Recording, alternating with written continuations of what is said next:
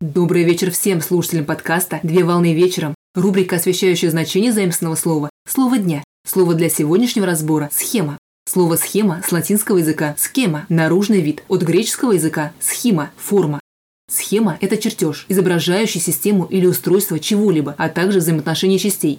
Схема представляет собой графический документ, изображенный в общих чертах или в упрощенной форме. При этом документ может быть создан в электронном виде и содержать в себе множество компонентов. Пример – интегральная схема. В графическом значении схема может быть представлена в виде условных обозначений или изображений, которые показаны в виде составных частей некоторой системы и взаимосвязаны друг с другом. Например, блок-схема. Схема описывает алгоритмы и процессы, в которых изображены отдельные шаги в виде блоков различной формы, соединенных между собой линиями. Схема изделия. Схема входит в комплекс конструкторской документации и содержит данные, необходимые для изготовления, проектирования, сборки и эксплуатации изделия. Электрическая схема. Схема, обозначающая составные части изделия, которые действуют при помощи электрической энергии и другие виды схем.